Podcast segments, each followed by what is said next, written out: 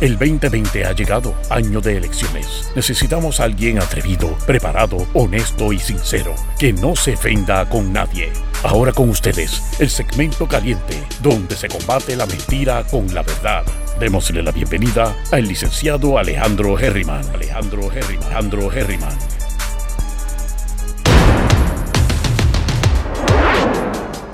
Saludos mi gente, bienvenidos y bienvenidas una vez más a Geriman TV. Vamos a darle curso a esto rapidito, que las noticias son bastantes. Y acaba de salir una hace dos minutos atrás. Y esto va a estar relacionado a, una, a un alegado secuestro que hubo de una menor en un residencial, cuando intervino el departamento de la familia, pero eso vamos a decirlo ya mismito. Vamos por orden. Eh, primero que todo, bienvenidos y bienvenidas a los que están aquí. Aquí veo que está Lola Miranda, María Rivera, Gladys Hilas y Dinora Enrique. ¿Qué pasa, Dinora? Buen día. Oigan, eh, estamos. ya ustedes van a ver que se van a poner a chaval con esto de la orden ejecutiva en cualquier momento. En octubre 2 es que cambia. Y hoy estamos en los días más de mayor contaminación por la pandemia y el coronavirus. Me parece que hay una discrepancia entre los, ¿verdad? Entre los, eh, miren, que estaban preguntando por María, miren Matías aquí, la bestia ya está gigante. Miren para allá, miren para allá. este, creo que es el segundo día de mayores contagios confirmados y el mayor día número uno de la combinación entre, entre los probables y los, y, los, y, los, y los confirmados, o sea, las pruebas moleculares y las pruebas serológicas. Así que volvemos a lo mismo. Eso no tiene que no, no dice mucho, porque no sabemos si eso fue un solo día o es, la, o es simplemente la combinación de siete días o que se olvidaron de, de, reportar unos días y después los mezclaron con otros. No sabemos. Pero a nivel general, como esa es la data de la cual se dejan llevar mayormente, pues eh, ya ustedes ven que van a estar amenazando, como han estado, con cerrar la economía nuevamente. Y les tengo que decir que en otros lugares del mundo, eh, o sea, ahora mismo estaba hablando con gente y, por ejemplo, no podemos ir a, qué sé yo, a, unas islas en Panamá porque están cerradas. No podemos ir a algún lugar en específico en Los Ángeles porque está cerrado. La gente está histérica y pues los contagios siguen. Parte de lo que está diciendo, y yo lo comento, pero yo no me preocuparía tanto por esto, pero que se está mutando el virus, se está poniendo más fuerte. Y se sigue procreando y expandiendo independientemente de lo que estemos haciendo.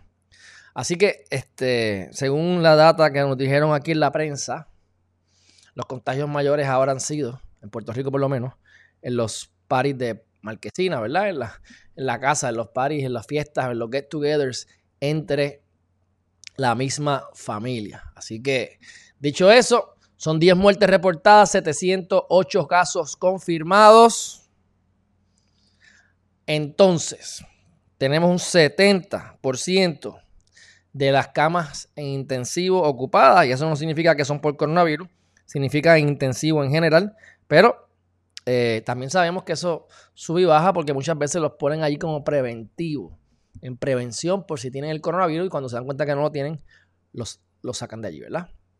Así que, dicho eso, vamos entonces para el la próxima noticia y vamos a hablar de la Procuradora de la Mujer. Le voy a dar duro a la Procuradora de la Mujer. Así que prepárense.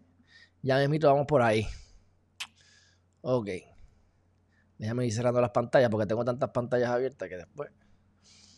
Ok, aquí lo esto salió de lo que les acabo de decir del coronavirus, salió en el Washington Post, que dicen que supuestamente esta, este estudio genético masivo demuestra que se está mutando y potencialmente evolucionando el virus. Así que no parece como que se vaya a, ir por ahora, ¿verdad? En otras palabras. Entonces, eh, están hablando mucho de Donald Trump, obviamente, ¿verdad? Pero eh, eh, yo no entendía por qué estaba. Esto salió como que de lo más importante, salió en el Nuevo Día, salió de lo más visto en este Washington Post y ha salido en otros medios internacionales, donde dice que supuestamente Donald Trump no se compromete a hacer una transferencia de poder, o sea, una transición de presidente a presidente en caso de perder las elecciones de manera pacífica. Y ya yo leí las diferentes versiones y realmente, aunque sí, él probablemente dijo eso porque él es así, pero es lo que está molesto por la votación por correo. Y yo tengo que decirle a mi gente, hay argumentos válidos a favor y en contra de lo que él está haciendo o de, su, preocupación.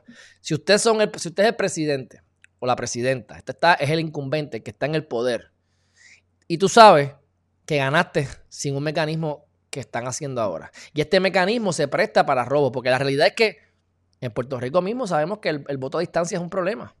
¿Cómo vamos a empezar? Ahora de repente vamos a votar dos millones de personas en, Estados Unidos que, que son puertorriqueños. Ellos tienen el mecanismo para poder identificar si tú estás o no estás en Puerto Rico. Bueno, pues eso lo vamos a ver, ¿verdad? Que no vayamos a tener ahora el, doble de, de, votos. Y eso sería evidente que algo ocurrió, ¿verdad? Pero eso lo veremos en el noviembre, en noviembre cuando sea, después de las elecciones. Esperemos que sea el 3 de noviembre. Así que la preocupación es, genuina, ¿sabes? Eh, es como lo que está pasando con la escuela. Las transiciones que estamos viviendo hoy en día, hay mucho tumulto, hay muchos problemas, hay muchos escollos, hay muchos errores que se cometen hasta que eventualmente, pues, lleguemos al otro lado victoriosos, mejore la cuestión. Pero esa transición siempre es turbulenta y si la transición le toca a él como presidente en su reelección, pues si es un riesgo para perder, se va a quejar. Así que lo defiendo, no, no lo defiendo, pero si yo fuera Biden y creo que eso me ayuda, estaría peleando para eso y si fuera Donald Trump estaría peleando para que no, pudieran votar. Así que él dice, ustedes están supuestamente, parte de lo que él dice, mira, cuando en Florida nos pidieron, las, nos pidieron las boletas, ¿verdad? las papeletas uno se lo daba a la gente. Le entregamos las papeletas a quien lo solicite. No es a todo el mundo. Ahora quieren enviarle a todo el mundo papeletas. O sea, que, son preocupaciones genuinas, mi gente. O sea, no se crean, aquí, aquí hay pillos en todos lados. O sea, eh, los demócratas no son unos santos ni los republicanos. Hay gatilleros en todos los partidos, hay gatilleros en todos los grupos. Y, y van a capitalizar lo que puedan capitalizar. Así que, pero qué cosa como lo más importante para mí es el potencial fraude de las elecciones a través del correo regular, sí o no, ¿verdad? Y lo que están diciendo es, ah, Trump dijo que no va a hacer una transición pacífica. Claro, porque le hicieron la pregunta directamente y él dijo, es que no va a haber ni transición, no, va a haber transición pacífica si, se mantienen las, papeletas esas así, ¿sabes? Porque está molesto. Pero bueno, esa es la noticia que salió, te digo, salió en todas partes. Yo no entiendo qué es lo importante de esta noticia, pero para mí es lo que les acabo de decir. Ya les hablé de las camas en intensivo. Próximo. Salió hasta, mira, salió en primera hora en Andy, en Washington Post. Bueno, salió en todos lados. Este. Ok, vamos ahora a hablar, hablar de las mujeres, de los maltratos, de los secuestros, de las matanzas, de los asesinatos, del estado de emergencia, de cómo ignoran al estado de emergencia, el por qué y todo este movimiento. Y entonces sale la procuradora de la mujer, ustedes saben que yo, Alejandro Herriman, entiende que entiendo que deben implosionar todas las procuradorías, comenzando con la de la mujer, la de los viejitos y la de los menores. Ok. Esta mujer lleva como procuradora desde 2018. Así que podemos decir que lleva dos años, ¿verdad? Que no es de ayer, no la puso Wanda Vázquez, la puso Ricardo Rosello. Ok tienen una pugna, una guerra, porque, por lo mismo, por política. Ella está poniendo aparentemente gente en su, en su, en su, la, oficina de ella, de su confianza, y ha removido personas de la confianza de Wanda Vázquez Garcet. Así que ahí empieza la guerra. Ahí empieza la guerra, porque todo es política, mi gente, para poder acomodar, atornillar y demás. Entonces, ella va a la prensa, a la radio, Voy a, compartir esta pantalla aquí. A ver qué sale. Aquí está. Voy a ponerme acá abajo. Ok, ¿y qué dice? Leslie Lercy Boria dice que no ha acogido sus propuestas. O sea, oigan esto. Vamos a ver lo que ella está diciendo. La Procuradora de las Mujeres establece que son las agencias de seguridad las que le corresponde implementar un plan de acción de violencia. ¿Ok? Ella está diciendo lo siguiente. Ok, yo he dado mis propuestas para que esto mejore. No me hacen caso. Uno. Dos. No tenemos dinero. La clásica. Tres. No me toca a mí hacerlo. Le toca al, Departamento de Seguridad, o sea, a la policía y demás, en implementar esto. Ok. Cuando tú lees eso, eso pudiera hacer sentido, ¿verdad? Puede hacer sentido porque, pues caramba, ya no es policía. ¿Cómo ella va, va a meter gente presa? O sea, tiene sentido, ¿verdad? Ok, perfecto. Vamos a ir un momentito a la página de la Procuraduría de las Mujeres. Eh, vamos a ver aquí cómo se ve esto. Mírenlo ahí. Oficina de la Procuradora de las Mujeres. mujer.pr.gov. Me gustaría a ver si alguna de ustedes, ¿verdad? Pero que no sea de embuste, bendito, porque no quiero meterle en problemas a nadie aquí, pero que utilicen esta página, que llamen ese número. Mira, este número que no se está viendo en pantalla. Espérate, que no se está viendo en pantalla. Espérate, espérate, le di lo que no era. Le di a lo que no era. Le di a la página de ellos de Facebook sin querer. Espérate. Adiós, yo estoy aquí en vivo. Ok, espérate, hombre. Ok, ya estamos. Dice así. Aquí, 722. 722. 2977. A ver si te hacen caso. Decir, mira, ay, a mi vecina la arrastraron. Me están violando. A ver cómo ellos responden. Que yo me atrevo a decir que van a ser bien lentos, que te van a llamar, porque yo, yo, yo he visto cómo esto ha funcionado en el pasado. ¿Ves? Y no sé si fue, creo que fue antes del 2018, por eso es que pues no voy a, pero háganlo, a ver. Porque te dan a, una, a, hablar, a preguntar y en una semana te llama otra persona. Ya te mataron, ya te mataron, hace rato, olvídate de eso. Pero ahí está el teléfono para que ustedes llamen si les interesa o si necesitan esa ayuda. Entonces, Vamos a ver cuál es la misión, porque a mí lo que me gusta siempre es hablar con fundamentos. Cuando yo critico a la ciencia forense y digo que deben estar fuera de la sombrilla del Departamento de Seguridad Pública, es porque dentro de la sombrilla del Departamento de Seguridad Pública, aparte de la lógica que tiene eso, no pueden cumplir su misión. Vamos a ver cuál es la misión de la, de la Procuradora de la Mujer, ¿verdad? Porque eso es lo que debemos hacer y ya viste que tienen, ya tengo data ahí para ustedes ahorita. Hablamos de eso ya mismo. Ok, vamos aquí. ¿Qué dice aquí? La licenciada Lercy G. Boria Vizcarrondo. Nació en Carolina. Me importa un bledo. Ok, seguimos por aquí. Desde el mes de julio de 2018 es que ya está ahí. Vamos a ver la misión y la visión de esta gran oficina que deberían explotar, implosionar, destruir, cambiar, eliminar, corregir y utilizar esos fondos para cosas mejores y más productivas. La misión de la oficina de la Procuradora de la Mujer es asegurar, aquí está, es asegurar el desarrollo pleno de, de las mujeres Promover la igualdad y la equidad. Que la equidad y la igualdad no es lo mismo, por eso es importante que sepamos nuestros, la definición de las palabras antes de utilizarlas a lo loco por ahí. Quieren fomentar ambas, la igualdad y la equidad. Erradicar todas las manifestaciones de discrimen y violencia. ella, ella tiene que erradicarlas, ¿verdad? Ok.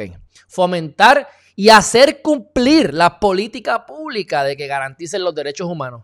¿Y qué ella hace? No me escuchan, no me toca a mí, no tengo chavos. Ok, pues renuncia. O fomenta que se elimine la oficina. O no te quejes y mete mano, porque es parte de tu, de tu, misión. Tú tienes que hacer cumplir la política pública. Si no se está cumpliendo, claro, la tiene que cumplir otro. Pero tú tienes que entonces cabildear, hacer llamadas, molestar, hostigar, ir a la prensa, gritar, mover el palo que tengas que mover para aunque te voten de tu trabajo. Porque tú tienes una misión. Si te votan porque tú estás haciendo tu trabajo, pues Qué bueno que te fuiste porque tú no quieres trabajar en un lugar donde tú tienes que hacer las cosas mal, ilegal o ser mediocre para que no te voten. Vete.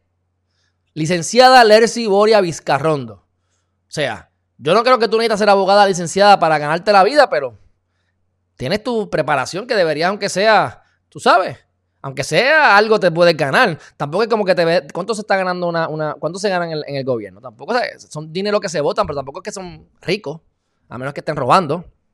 ¿Cuál es la misión? Ya la vimos. Ahora, ¿cuál es la visión? La Oficina de Procuradora de la Mujer aspira, aspira, bueno, a una sociedad que promueva de forma activa la paz, la justicia, el respeto y la esencial dignidad humana, tanto de los hombres como de las mujeres, que las mujeres disfruten de una mejor calidad de vida, que reclamen y hagan valer sus derechos que las agencias gubernamentales y entidades privadas sean sensibles y se caractericen por la inclusión, la equidad y el respeto de los derechos humanos, que se erradique la violencia hacia las mujeres y las niñas y los estereotipos por razón de género. No, pero es que eso le pertenece a la eso le, corresponde a la policía. Ay, es que no tengo chavo. Ay, es que es que no, no soy amiguita de Wanda Vázquez ya. Como institución aspira a ser reconocida como recurso accesible y solidario para las mujeres y ser modelo de trabajo para otras agencias. Es que no me escuchan, es que no tengo dinero, es que, es que eso no me pertenece a mí, eso le toca al Departamento de Seguridad, eso le, toca a la, policía. Algunos de estos comentarios dichos por ella en vivo, en la prensa, en una entrevista radial, van acorde con la misión o con la visión de la agencia.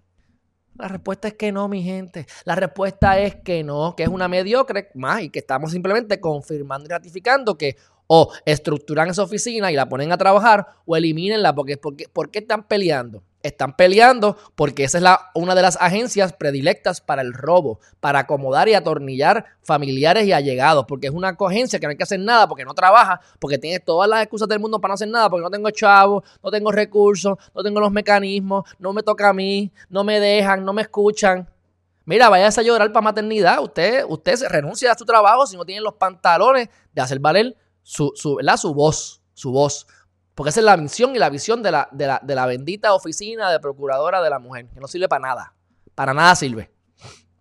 Por eso mismo, de ahí que viene Wanda Vázquez Garcet, es una posición exquisita para Wanda Vázquez Garcet y la gente similar a ella. Esa es la realidad. Porque mira qué excusas baratas tiene. Pero bueno, dicho eso, vamos a seguir por acá. No, he terminado de sacarle guante de la, de la, cara a la oficina. Dame un break, no he terminado. Ok. Eh, dicho eso, yo quiero que ustedes vean Vamos a ver acá, porque, ok, hay 18 mujeres, ¿verdad? Es que yo quiero que ustedes vean lo que, dos situaciones que están pasando, que han pasado, han pasado un montón. Vamos a compartirlo aquí. Ok, 18 mujeres desaparecen. Vamos a quitarle los anuncios a la vaina esta. Ok. A la luz del secuestro de la joven Rosimar Rodríguez en Toa Baja, el tema de las desapariciones de mujeres ha generado consternación en las redes sociales. Ok. Son mujeres que simplemente han desaparecido. Puede ser que, que se las robaron, que las mataron, que hay tráfico de drogas, o digo, tráfico humano, que las prostituyeron, que se escaparon, que se fueron porque les dé la gana, lo que sea. Pero yo te apuesto que aquí tiene que haber alguna organización detrás de todo esto. Que por lo menos de las 18, yo me diría que la mitad provienen de la misma fuente. Me lo invento, pero es por lógica, mi gente, porque esto está fuera de liga. Entonces, tenemos aquí estas cosas ocurriéndonos a diario en Puerto Rico igual que en otros lugares del mundo. O sea, Puerto Rico no está de los peores, hay peores lugares del mundo. Me atrevería a decir que en México la cosa está hasta peor, mucho peor en ciertas áreas. Pero esto es lo que está pasando a nivel global, a nivel general. Y entonces, estamos peleando en que no me escuchan, no, no, eso no me toca a mí. O sea, ven, ven, ven, ven los problemas que hay. En lo que va de año, 18 mujeres entre adultas y menores permanecen desaparecidas en Puerto Rico, mi gente, ¿ok? Entonces, vamos a ver ahora la estadística. Y yo quiero que ustedes sepan que las estadísticas siempre, siempre para mí, a mi juicio, ¿verdad? Esto yo me lo estoy inventando, pero realmente es lógica. Oye, esto lo que va a reflejar siempre es que lo que se, lo que, lo que, lo que, lo que pudieron, lo que, los que se querellaron, los, al pillo que cogieron, pero el que no cogieron no, no aparece, ¿entiendes? O sea, entonces yo quiero que ustedes vean una barbaridad a mi juicio es una barbaridad. Así que si hay algún, hay algún abogado o abogada, licenciado o licenciada o no, que conozca de este tema y quiera argumentarme a favor o en contra de esto, pues que bienvenido sea. Pero miren esto, miren esto. Violación, miren arriba, violación, sodomía, actos lascivos, incesto, violación técnica. ¿Ok? Yo quiero que ustedes vean esto por lo siguiente. Actos lascivos, violación técnica, sodomía, violación. Ok. Yo les voy a decir algo. Número uno, la violación ya no existe. Nuestro sistema jurídico utiliza la frase agresión sexual. Así que yo le he dicho a ustedes que en la calle decimos, ah, es que me robaron tal cosa. No, hubo una apropiación ilegal. Porque en el robo tiene que haber, tiene que hacerlo en la carota tuya y tiene que haber mediado violencia, coerción, que yo te haya aunque sea lo mínimo, aunque yo te haya empujado para agarrarte algo, hubo robo. Pero si tú miraste para la derecha y cuando miraste para la izquierda te robaron el carro, eso no es robo, eso es apropiación ilegal. ¿Entienden? Así que yo entiendo que digamos robo, no tenemos que saber la, jerga jurídica. Pero en una oficina donde la, la, ¿cómo es? La jefa es una licenciada, utilizan violación técnica, que eso no existe tampoco. La violación técnica no existe. Yo recuerdo una entrevista que me hicieron a mí en este programa que ya está, que ya falleció en el canal 4. Ahora mismo se me olvidó el nombre. Y era como a las 10 de la mañana. Y yo escuchaba a la productora gritándole al recurso: ¡Pregúntale de la violación técnica! Y yo decía, diablo, como tratan a este muchacho, bendito. Y es una persona bien reconocida. Ustedes la deben conocer. ¿Quién, está, quién es el recurso, ¿verdad? Y yo oigo todo el revuelo porque lo estoy escuchando en la parte de atrás. Y yo me mantuve firme con mi respuesta. Al final le dije a la señora, mira, la violación técnica no existe desde el 2012. Así que si tú estás hablando basofia, está con el problema. Pero yo no voy a decir un error porque tú quieres inducirme al error. No existe y no lo voy a decir. Agresión sexual es la palabra para utilizar de violación. ¿Verdad? Y violación técnica es otra cosa, pero eso no lo, no, lo vamos a hablar ahora. Todo este revolú es para decirles a ustedes que las estadísticas están mal clasificadas. ¿Cómo yo puedo entonces decir que cuánto, cuánta agresión sexual hubo? Entonces yo tengo que mezclar que la violación, mala data de violación técnica, o cómo es que yo, sodomía, eh, sodomía, es coger por las nolas, ¿verdad? Que te, que te dieron por, las nolas. ¿Qué significa eso? Sodomía es que, te, que es un nene con un nene. Un hombre a un niño lo violó. Porque violación de hombre a hombre, agresión sexual no, no, no, no distingue género. O sea, si tú tuviste relaciones sexuales con una persona y esa otra persona no quería tener relaciones sexuales, ya está. Me dio violencia, me dio coerción. Hay violación. Siempre y cuando haya, aunque sea metido la puntita del dedo, de lo que sea. Porque eso así lo mismo lo dice el código penal. Digital, oral, anal, vaginal, todo. ¿Entiendes? Así que la data, ya la, base está mala. Pero vamos ahora al olvidarnos de toda esa basofia, de toda esa animalada jurídica que hay aquí, hay estadística. Ahora vamos entonces a ver, como quiera, la data. ¿Qué dice aquí? Dice, Delitos sexuales, esto es lo que va de año 2020 en pandemia, en pandemia, ¿verdad? Carolina, 12 violaciones, una sodomía, 23 actos lascivos. Si tú coges el dedito y le tocas así la vulva, ya esos actos lascivos. Si hubo una mínima penetración, se configura entonces lo que es la, agresión sexual, para hablar propiamente. ¿eh? Violación técnica, algo que ya no existe. Pues estamos aquí con esa data de violación técnica. ¿Entiendes? Este.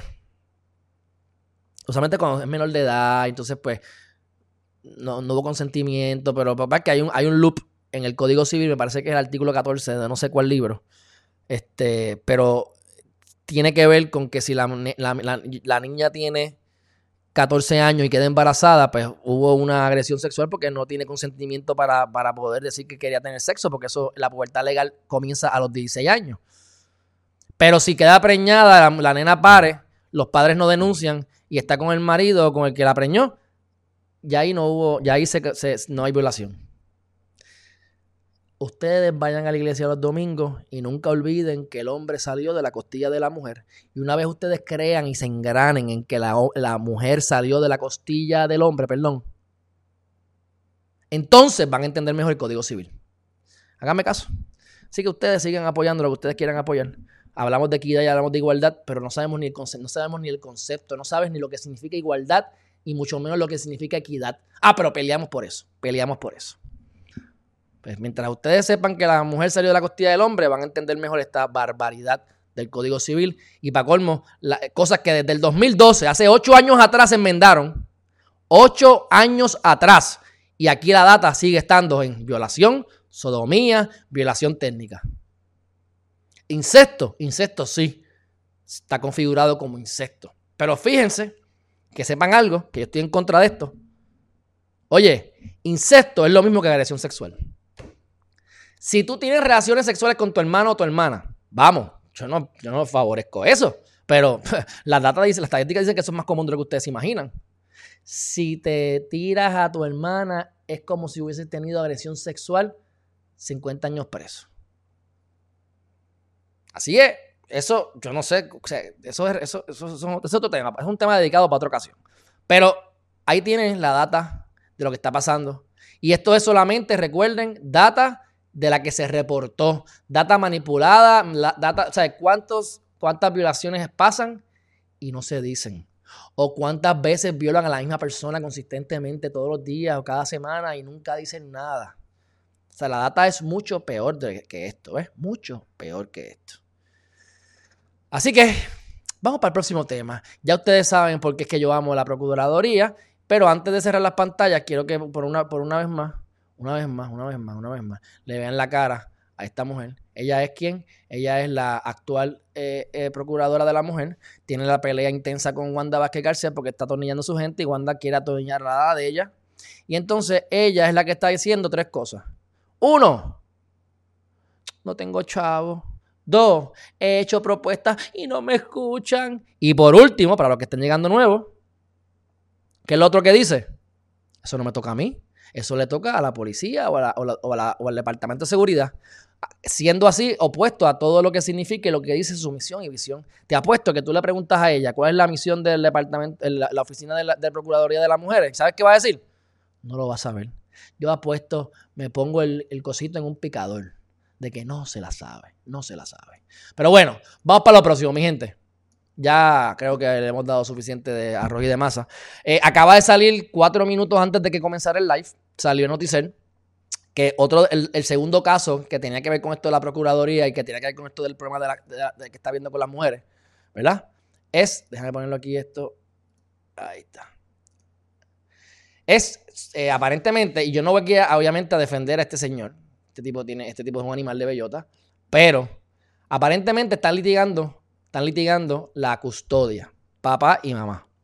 Y yo sé, hay que escribir mi crítica, yo sé que los tribunales no sirven y le dan preferencia a las mujeres en el 95% de las veces, gracias a que hemos evolucionado, porque antes era al 100%. Ahora por lo menos a veces con chavitos y con, y con, y con, y con mucha, eh, con mucha convicción y persistencia, pues termina el hombre en una mejor condición, pero no, no, no, es la norma todavía en el sistema jurídico, para que ustedes sepan, ¿verdad? Porque nos quejamos del maltrato a las mujeres, que es cierto, yo lo defiendo, pero a los, a los hombres los maltratan de otras maneras, ¿entiendes? El hombre que llora es un mamalón, el, tú sabes, eh, tiene que darle todo a la mujer en el divorcio, cosas extrañas que uno ve. Pero bueno, bienvenido al planeta Tierra. Pues, ¿qué pasa? Este señor se lleva a punta de pistola a esta nena de 16 años. horrible, pues sí, pues es horrible, pero lo que salió hace cuatro minutos es que identificaron a la persona, es un hombre que tiene 37 o 38 años y es el padre de la menor, que están batallando y litigando la custodia en el departamento de la, en el, en el, en el tribunal. Me imagino que llevan tiempo, me imagino que el tipo ya no tiene chavo, quiere tener a su hija, va a ir, va a ir al departamento de la familia a hacer estupideces, porque les dejo decir que a veces hacen su trabajo, pero hay un montón de mediocres y estúpidos que lo que hacen es, ¿sabes? Los papás se están litigando, oigan, oigan esto, los padres se están litigando la custodia. Pueden ser dos animales, y es lo más probable, pero la están litigando. Hay una intención de quedarse con su hija, él y ella, ¿verdad? De alguna manera, con ganas, sin ganas, si es por chavo, por lo que sea. Hay un litigio. Como no se ponen de acuerdo, van a coger la, custodia, la jurisdicción, la custodia, el departamento de la familia. Ustedes se creen ustedes se creen que ella, esa nena va a estar mejor en el departamento de la familia que con su padre. El padre o la madre tiene que ser tecato, tiene que meterse heroína, tiene que robar, ser un violador y hacer todas estas barbaridades para que esté en peores manos que el departamento de la familia. Porque en el departamento de la familia, si no te han violado, si a ti no te han violado y tienes 15 años, te van a violar allí, donde vayas.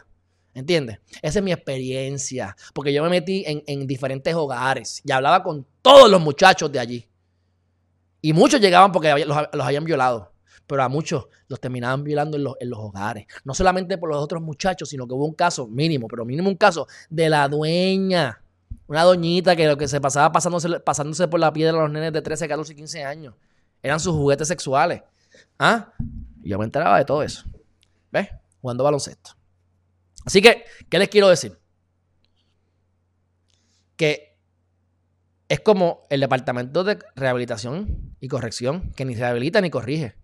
Tú coges a, una, en a un chamaco joven y lo metes allí por una falta y lo metes en la cárcel de menores, va a salir peor porque si, no se había metido, si, se fumaba marihuana, ahí sale fumándose, ahí sale fumando, ahí sale oliendo perico o metiéndose heroína. O metiéndose celulares por el joyete. ¿Ah? ¿Entiendes cómo es que funciona esto? O sea, entonces el departamento de la familia viene a coger custodia. Pues el tipo se molesta y, pues son gente pues que está mal. Yo no estoy defendiéndolo, pero estoy dándole la historia más o menos por lo que yo pude ver. Y cuando finalmente lo terminé, durante, este, justo antes del live, estábamos en el countdown que salió en Noticel. Y el tipo le, parece que amenaza a la, trabajadora, eh, quédate ahí que te pego tres tiros y vente, montate en el carro. Y la nena, ay, se montó en el carro y se fue. La nena debe estar bien. Están peleando custodia. El tipo está mal, está mal.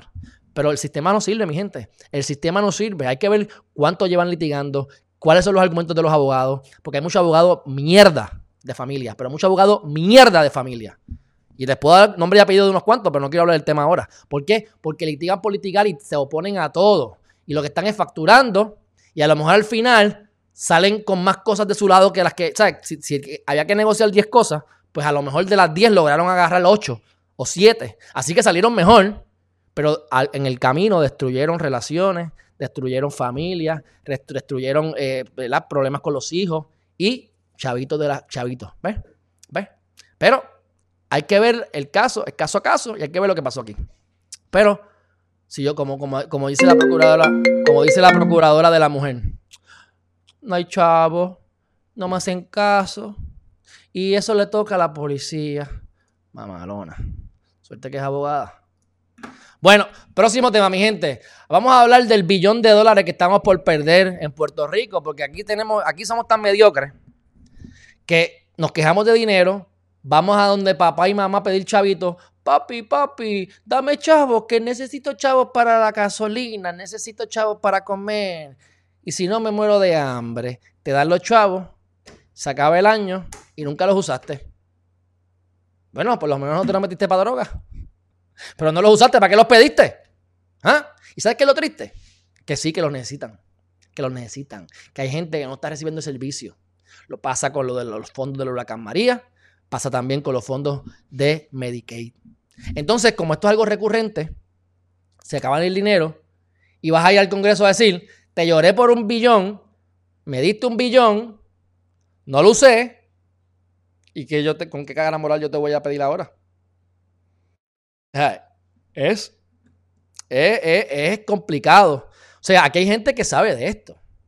Aquí porque los fondos federales tú tienes que primero identificar el programa.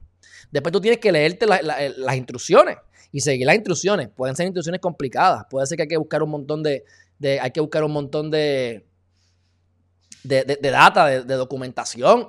Pero para eso se le paga a la gente. O sea, si a ti te van a dar un billón de dólares en fondos ¿Tú no crees que esa posición no vale por lo menos, qué sé yo, no vale un millón de pesos? ¿No le pagarías un millón de pesos al que te consigue esos fondos? Es que va a conseguir un billón. Y lo que le paga probablemente es 25 mil pesos al año a quien hace eso. Que esa es parte del problema. No sabemos si no lo saben usar, no sabemos si no lo saben solicitar, no sabemos si es que no les importa o es que no les conviene. A alguien le tiene que beneficiar que esos chavos no se usen. A alguien. ¿A quién? No sé. A alguien le conviene. Pero eh, eso, es lo que hay con, esto del, billón. Y entonces, como dice que el nuevo día, no sé con qué cara iremos a pedir en el 2021 otra vez 5 billones para dos años o 12 billones para cuatro años. Ya dijeron que iba, y eso lo dijo, eso lo dijeron, eso lo dijo Jaime Pla, que es el, presidente ejecutivo de los hospitales, de la Asociación de Hospitales. Así que, ¿qué es lo que está pasando? Hay que investigar. Pues claro, hay que investigar. Vamos a decir si van a investigar, pero nuevamente, acuérdate que entonces ahí pasaríamos a la oficina de ética gubernamental no tengo fondos, no tengo garra, hay que eliminar, hay que modificar la ley para yo poder hacer mi trabajo. o sea, todas estas oficinas pendejas lo que hacen es reclutar amigos de los gobernadores. No hacen más nada porque no, no están hechas para hacer nada, están hechas para decoración. Decoración, mi gente, para decorarles la vida a ustedes cogerlos de estúpidos, hacerle creer al pueblo que manda, pero no manda nada. Por eso es que yo les digo a ustedes que vayan a la, y fomenten que alguien que necesite los servicios de la Procuradora de la Mujer vaya al website y llame al teléfono que está allí. Marque la extensión, utilice los enlaces y se ponga a mover el sistema para ver si funciona, que te apuesto que en tres semanas a lo mejor te van a entrevistar. Y en tres semanas tú estás muerta hace rato. Hace rato te mataron.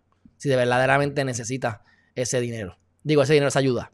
Bueno, vamos un poquito a, las noticias un poquito más rápidas y más cortas. Eh, el Molo San Juan va a estar ahora haciendo entregas a las casas. No hay mucho más que decir sobre eso. Hay que reinventarse. Si yo fuera el dueño de Mall, probablemente yo haría lo posible por convertirlo en un, en un lugar de residencia. Eso es lo que yo haría. Buscar compañías que estén por quebrar, comprar moles a pescado bombao cuando quiebren y convertir eso en residencia, en condominio, residencia y lo que sea. Si hago una tienda, es la tienda que va a suplirle a la residencia completa. ¿Ves? Creo que ahí hay billetes. Estoy seguro. Vamos. Y eso es lo que va a pasar. Ya ustedes van a ver. Ya ustedes van a ver. Así que, dicho eso, los expertos sostienen que la ley de ética, ya estamos acabando, que la ley de ética requiere cambios para combatir el nepotismo. ¿Ves? Aquí está lo que les dijo ahorita. Pero yo no soy experto. Y me importa un bledo si la ley de ética requiere cambio. Porque cambian las leyes y no las ejecutan. O sea, sí primero no la van a querer cambiar, porque obviamente no quieren que se mueva la ley, no quieren que se mueva este, la oficina. Pero vamos a asumir que hay que hacerlo. Pues lo hacen. ¿Y qué va a pasar? Pues no van a tener dinero. Porque esa es la excusa, que no tienen chavo. O sea que la verdadera, el verdadero problema es el ser humano, mi gente. Ya el sistema está ahí. El sistema está ahí. Mira, yo, este, este era por donde yo vivía en Cupey, fíjate, se me olvidó que ahí es que están esta gente, mira aquí. Esto, en, esto en, en. Eso fue un edificio de estos abandonados que ellos compraron y lo, y lo remodelaron. Responsabilidad, justicia, bondad, civismo. Es fácil decir si te apegas a tus valores. Es fácil decidir si te apegas a tus valores. ¿Ves cómo vemos aquí la hipocresía? Ay, viene. Próximo tema, TikTok. Bueno, TikTok. Aquí hay una guerra increíble con TikTok y lo que es este control de la información y demás. Pues la, ¿verdad? Se, se, se, se prohibió, se dio la prohibición de TikTok en Estados Unidos con una orden ejecutiva, que eso no, es un rango constitucional ni un rango tan fuerte, pero sigue siendo una orden ejecutiva que ahora mismo es la, es la norma, van entonces a el tribunal reclamando eh, violación constitucional a su libertad de expresión y ahí comienza una batalla bien interesante de problemas medulares de la sociedad y de la política y del gobierno americano que va a decidir el futuro en muchos aspectos. Y todo esto que está cambiando, la tecnología, la información, pandemia, etcétera. Bueno, y más acceso al Internet como norma general. Así que eh, Google y Apple eh, van a tener que eliminar la aplicación de sus tiendas si no hace algo este tribunal. Esto es en San Francisco. Y después de que se, se, aprobó, ¿verdad? te dice, el propio autónomo el fin de semana pasado, después de aprobar preliminarmente el acuerdo alcanzado entre, Bright, entre ByteDance y las estadounidenses Oracle y Walmart. O sea, ByteDance es la de TikTok y entonces Oracle y Walmart entre las dos se combinan para entonces eh, eh, ¿verdad? ganar ese, esa, esa, esa subasta para comprar TikTok en Estados Unidos. Y entonces tienen que de ahora al domingo que viene, decidir en la corte sobre esto. Y si no decide sobre esto, pues van a tener que eliminar la aplicación hasta que decidan si reabren o no reabren o lo permiten. O sea, si revocan la orden ejecutiva de alguna manera de Trump. Así que, dicho eso, eh, el alcalde de Guánica, ustedes saben que pasó el, el este de los terremotos. Y, la realidad es que así a mí me consta y creo, ¿verdad? No, no es que me conste necesariamente, pero por lógica y que conozco, tengo muy buenos amigos en eh, Guánica, ha sido el pueblo que más se afectó, porque si ustedes van a ver, la mayor parte de todos los, los, temblores se producen ahí. Pues el alcalde está molesto y vamos a darle al César lo que es del César. Ya que Wanda Vázquez Garcet no ganó, la primaria y definitivamente no va a ser gobernadora en enero de 2021, pues entonces tenemos que entender que este comentario pues pudiese ser genuino de verdad, porque ya, ya, no importa que hablen bien o mal de ella, porque ella ya no va a ser la, la, la, ¿cómo es? La, la, gobernadora. Así que lo que está diciendo es, gracias Wanda y gracias a Trinchet, que Trinchet me consta que es una buena persona, que te hace tu trabajo bastante bien, Luis C. Fernández Trinchet. Y este, ambos, ambos ayudaron aparentemente a Guanica y se viene y le tira a la gente que se supone que lo ayudara, según los, que los representantes indígenas, que es Nelson Cruz, Luis Verdiel y Lidia Méndez. Lidia Méndez yo la conozco, es buena gente. Este, aquellos son PNP, ella es popular. Pero ahí se está quejando Guanica y dándole un besito en la mejilla a Wanda Vázquez Garcet y a Fernández Trinchet. Así que, pues bueno, eso es por lo menos lo que quería compartir, porque el César lo que es del César. Si lo hizo bien con ellos o, se movió, pues qué bueno. Ustedes saben que la tarifa de la energía eléctrica, próximo tema, lo, quieren aumentar las tarifas de la energía eléctrica, ¿verdad? Porque hace falta. Esto se parece a los fondos Medicaid. Ay, estamos pelados, hay que subir la tarifa. Y de momento la gente dice, no, tú vas, no te vas a subir la tarifa. Estás loco. De repente, ah, sí, no, no estamos bien. Ay, chavo, no, no necesitamos aumentar la tarifa. ¿Ok? ¿Ok? ¿Y para qué pediste, chavos? ¿Para robar? ¿Para poderte quedar en hoteles de mil dólares otra vez y no de, no de 200 la noche? O sea, de verdad que yo les digo a ustedes que aquí hay que meter a mucha gente presa. a mucha gente presa. Ustedes saben que las pobres ballenas, que a mí me dieron durísimo cuando vi que habían 200 y pico de ballenas estancadas en Tasmania, cerca de la bahía de Tasmania, cerca de la isla o el continente de Australia, la isla más grande y el continente más pequeño del mundo. Habían salvado 25, habían muerto una tercera parte. Bueno, pues lograron rescatar a 88. Es una tristeza, tristeza, tristeza. Dice, las autoridades australianas rescataron 88 ballenas varadas y trataban de liberar hoy a otras 20 tras el peor encallamiento de cetáceos registrados en Australia, ya que habían 380 cadáveres. 380. Eso ahí hubo, ahí hubo mano, olvídate. Horrible. 380. Esto es una esto es un desastre. Nada más de pensarlo, de verdad, me, me visualizo ahí y me dan ganas de llorar. Pero bueno, 380 muertas, 88 salvadas y 20 que a lo mejor las salvan, para un total de que se murieron el, casi el 80% de las ballenas.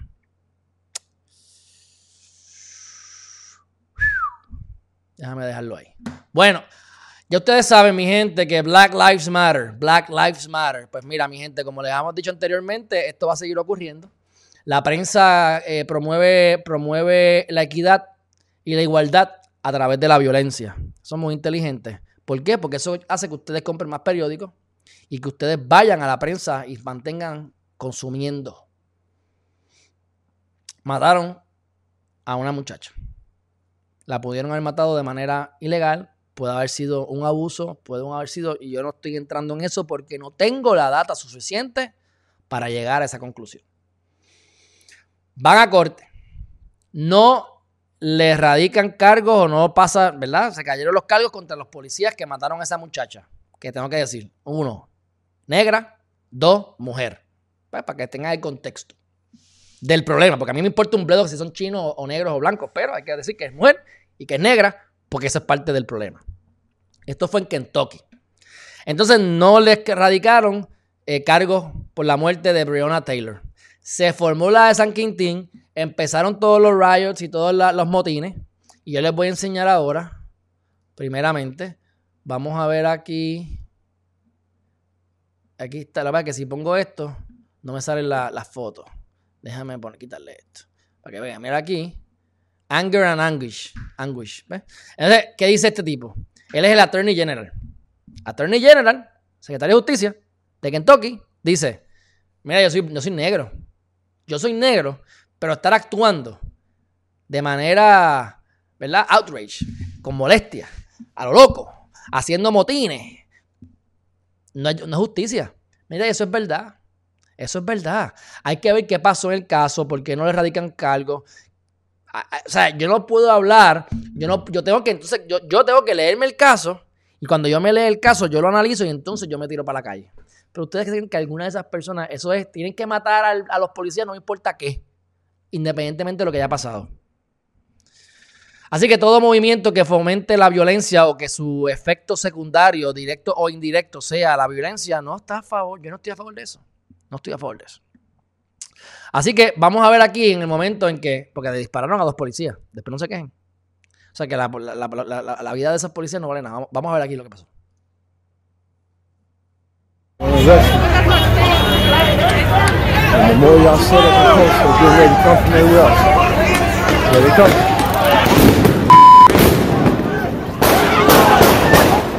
Shot, shot guns.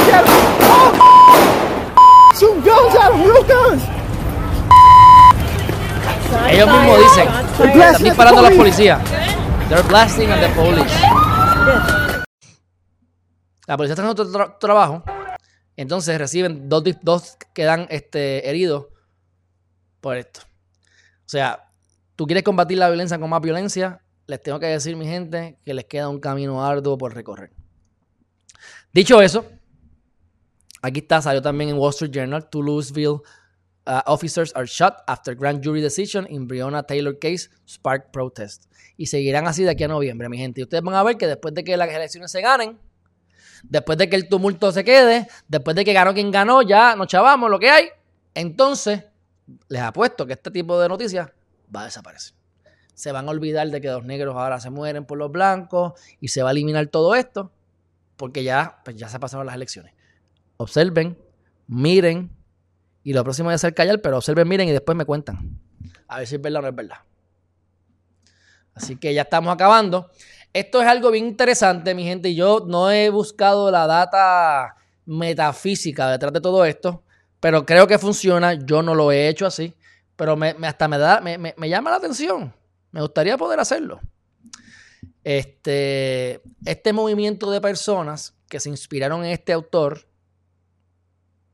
que dice, en otras palabras, dona tu dinero, dona lo más que puedas donar para cosas productivas. No es donar eso al político de la esquina, no, no, es para que se salven animales, para ayudar con la, qué sé yo, con, lo, con algunas personas necesitados, a erradicar la violencia, a hacer el trabajo que se supone que haga el, departamento de la familia y que haga la oficina de, la procuradora de la mujer. Y tú entonces crear una, un, charity de esto, una, una, entidad sin fines de lucro y buscar chavo y de tu dinero. Si yo me gano, para que vean, no es que yo me gano 3 millones de pesos y te voy a dar 200 mil, no. Es que yo me gano 60 mil pesos y te voy a dar 25 mil. O sea que estoy dándote casi, casi el 50% de mis ingresos.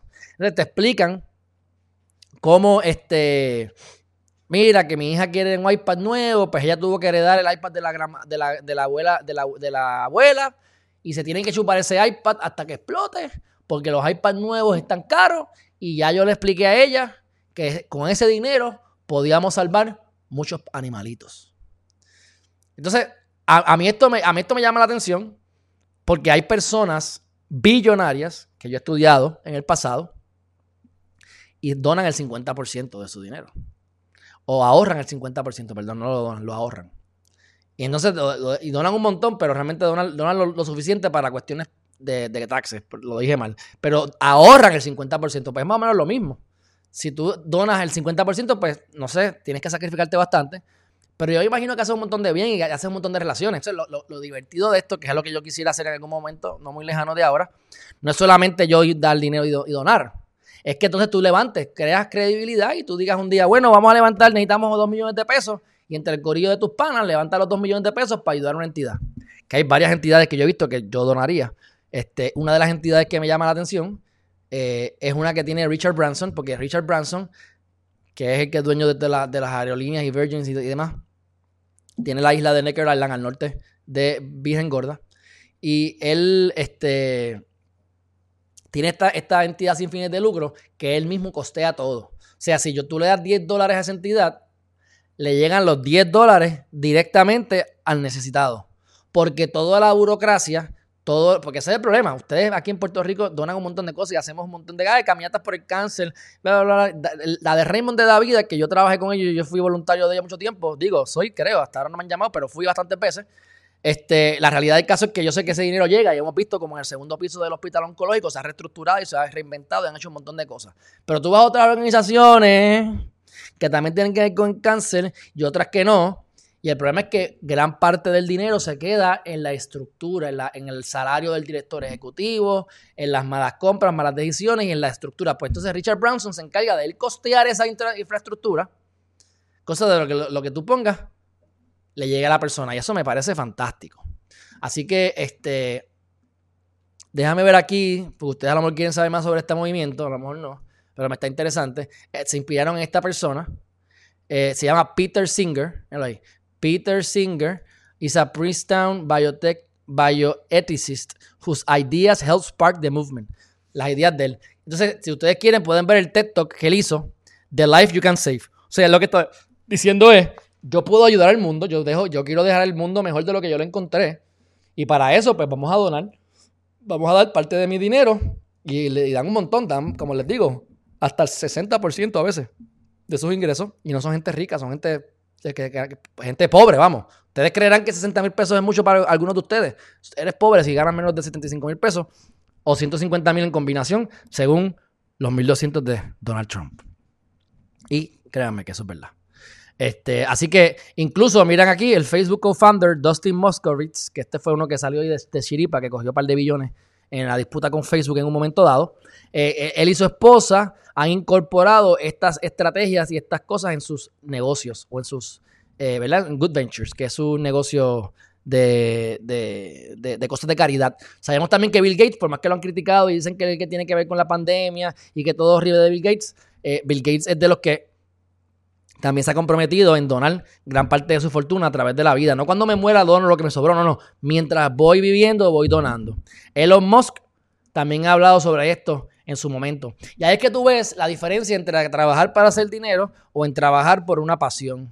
El dinero llega y entonces ahí es que tú puedes hablar de regalar porque realmente tú no estás trabajando para el dinero, estás trabajando para qué? Para la pasión, para sentirte bien, para disfrutarte el proceso. Como dice esta carta. Esta es una de las cartas que yo, esta carta salió hoy. No sé si se puede ver bien ahí, pero dice, I want continual joyous growth. O sea, vamos a tener que crecer, estamos en, en constante crecimiento, en constante expansión a diario.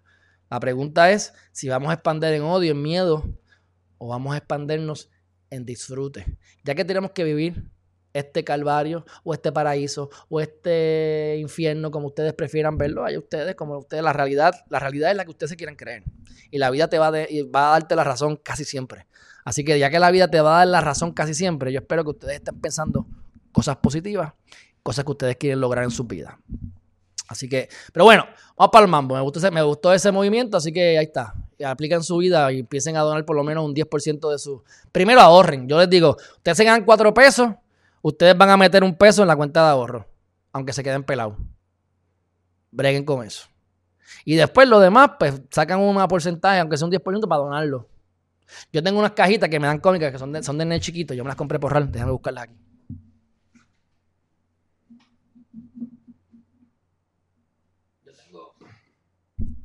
Yo tengo esto hace como dos años o tres. Se van a reír. Obviamente me importa un bledo, así que ríanse de mí. Soy, soy bueno que se ríen de mí también. Miren, este tenía chiquito. Yo no tengo hijos, ¿verdad? Mira. Así que el niño soy yo. Save, spend and share. Y esto está hecho para los niños. Así que tú metes un pesito para gastarlo en lo que te dé la gana, un pesito para ahorrar y un pesito para compartirlo. Y ese más o menos es el principio. Me parece que es un buen concepto. Así que al ver lo que lo están haciendo aquí adultos, que, realmente no están regalando lo que les sobra, sino lo que tienen, literalmente, me llamó mucho la atención. Así que, dicho eso, y a punto de terminar, vamos a dar los últimos dos mensajes. Uno tiene que ver con Trump y después, y después, hablamos del cannabis, que lo puse como, el, en verdad lo principal de hoy era lo de la oficina de la Procuraduría de la Mujer. Puse lo del cannabis porque también es controversial y es una bobería o sea, no es una bobería, sino que es un, es un tema corto, porque eh, quieren aprobar la despenalización de la marihuana y sacarla de lo que significa las sustancias controladas uno, que es lo que te meten preso y te echaban todo. Pero bueno, eh, según Washington Post, y no importa si es Washington Post, no importa si es no, no importa si es Wall Street Journal, no importa si es New York, no importa lo que te dé la gana escoger, todos son demócratas, todos son malditos demócratas, así que es difícil ver, ver objetividad. Este, pero bueno, dice Donald Trump, dice, dicen de Donald Trump que está buscando la manera de recuperar o de ganar los votantes este, con cuestiones de salud, porque él ha fracasado supuestamente en cuestiones de salud y lo han criticado por cómo ha manejado la pandemia. Por lo tanto, estos son los dos, uno de los dos temas principales que está atacando ahora para eh, ganar votos. Y sabe que nos dio 13 billones de pesos. Cuando nos llegue hablamos de eso, pero no nos quería nada y, nos dio 13 billones. Así que es política, mi gente, es política, pero nosotros los cojamos, lo espero que el gobierno de Puerto Rico los coja y los use, ¿verdad? Espero que no los devuelvan. Santísimo, no puedo ni creer eso. Pero bueno, déjenme enseñarles aquí algo. Siempre se me olvida. Y esto tiene que ver con lo del coronavirus. Siempre se me olvida, casi siempre lo saco. En el día de hoy, 24 de septiembre, eh, en, miren aquí la gráfica, de marzo a septiembre, como fue aumentando, aumentando y otra vez está bajando y va en aumento un poquito. ¿Cuáles son los peores eh, casos, ahora, los peores este, estados ahora mismo? North Dakota, South Dakota, Wisconsin, Utah y Oklahoma. En el campo. Ahí están los jibaritos por ahí contaminándose a todo lo que da. Bueno, entonces vamos para el mambo. ¿Qué dice aquí? La posible y último tema. La posible despenalización del cannabis medicinal. Bueno, pues ¿cuál es, la, qué es lo que está pasando aquí? Pues lo que está pasando es que Puerto Rico, número uno, para cuestiones de, agricultura, en muchas ocasiones somos una. Tenemos unas ventajas que no tienen otros países. Yo recuerdo haber leído hace como 10 años atrás, y esto tiene que ver con, el mercado de los mangos. Pues Brasil es una de las potencias del mango, ¿verdad? Ok. Y hay otras dos o tres más eh, lugares en el mundo, países. Pues tú no puedes competir contra ellos. Porque Goliat y David, este es un Goliat más grande que Goliat y nosotros somos más pequeños que David. Así que no podemos competirle tú a tú, pero tenemos una ventaja. Puerto Rico puede producir mango todo el año. Allá no. Así que hay un momento en el año en el que todo el consumo de mango del mundo podría venir, ¿verdad? Por exagerarlo, pero gran parte, mucha parte, todo lo, toda el 100% de nuestra producción se pudiese ir en ese mes o en ese semestre en el que hay frío en otros lugares o no hay suficiente sol. Pues aquí siempre estamos, todos los días es viernes. Aquí hay sol todos los días, y aquí hay 80 grados para arriba todo el año. Así que ahí hay una, ¿verdad? Hay, formas de poder eh, eh, sacarle beneficio a la agricultura hasta compitiendo con países grandes. Pero bueno, fuera de eso, están en la Cámara de Representantes del Congreso y están, eh, están, van a radicar o radicaron, este, quieren radicar una medida para desarrollar el sector del, del, del, cannabis medicinal y lo que está haciendo es que el problema es que ellos son, ellos, cuando tú vas al, al, delito, sustancias controladas, tipo 1, tipo 2, tipo 3, pues la sustancia de la, eh, la marihuana está en las peores sustancias, o sea, está tipificada. Por eso es que el problema de que a nivel estatal, el federal dice, yo no me voy a meter, pero es un riesgo, porque el día que se metan, te cogieron, vas preso. Acá es legal por el Estado. Pues a nivel federal lo están tratando de hacer. Ustedes saben lo que va a pasar, ¿verdad? Van a entrar las farmacéuticas ahora. Y se van a comer a los chiquitos. Y lo más probable es que los chiquitos que empezaron, que era lo que yo quería hacer, pueden venderle a las farmacéuticas ahora y, por lo menos sacarle 100 millones de pesos. No está mal, para el que está empezando. ¡Ah! Buenísimo. Pero bueno, este, la Cámara de Representantes Federal estará votando este mes sobre la medida con la que se persigue eliminar antecedentes penales por posesión de cannabis otorgar subvenciones a las personas afectadas por la aplicación de las leyes actuales, imponer un impuesto del 5% sobre los productos y permitir que proveedores tengan acceso a préstamos de administraciones pequeños de negocios. O sea, que tú puedas pedirle al SBA ayuda para poder montar tu empresa de, marihuana. Me alegro un montón. Este, actualmente, en Puerto Rico, según información de la Junta Reglamentadora, hay 101.600 pacientes licenciados y se han, conseguido, se ha concedido 141 licencias para dispensarios y 36 para cultivos. No, obstante, se estima que en la isla existen más de 200.000 usuarios. ¡Bah! Mucho más que eso. O sea, ¿cuántos por ahí están fumando y no, y no, y no son pacientes? O son pacientes, pero simplemente entonces como quieren, pues fuman por el lado porque no lo compran allí porque sale más caro, o lo que sea. Whatever, lo que sea. Pero hay de todo. Deben haber más de 200.000. Pero vamos a poner que son 200.000. Si son 200.000, es casi un 10% de la población de Puerto Rico. Pero bueno, esa era la última noticia, mi gente. Y podemos decir que hemos concluido. Me he mantenido bastante preciso, una hora exacta. Así que, mi gente, hemos concluido. Espero que se encuentren bien. Sé que hemos estado en el chat, pero no vi ninguna pregunta como tal. Saluda a Carlos Olivero, Gladys Gila, que está por ahí pompía. Dice, Puerto Rico no utilizan los términos correctos y los profesionales no se incluyen antes de escribir o hacer la propaganda. Sí, eso me imagino que es lo de la violación y la violación técnica. Eso es si no vieron lo de la, si no vieron lo de la procuradora de la mujer, vayan para atrás ahora cuando yo termine y véanlo, porque de verdad que es, triste y da y da da, coraje, da coraje. Apoyo, support, apoyo será. Ah, apoyo, apoyo, un apoyo. Allanamiento en Guardia Nacional de Ponce por los Federicos. ¡Ay! Gladía al día, gladita al día. Por el área de Salinas, cerca de las montañas, hay árboles de mango perdidos y desperdiciados. Pues imagínate. Imagínate. Pero bueno, pues, mi gente, un fuerte abrazo. No sé si vuelva hoy más tarde. Este, se supone que está haciendo algunos temas positivos próximamente, pero tengo la agenda cargada, así que no sé. Pero mínimo, mínimo, mínimo. Los veo mañana nuevamente, 8 de la mañana, con las noticias importantes del día. Bye bye.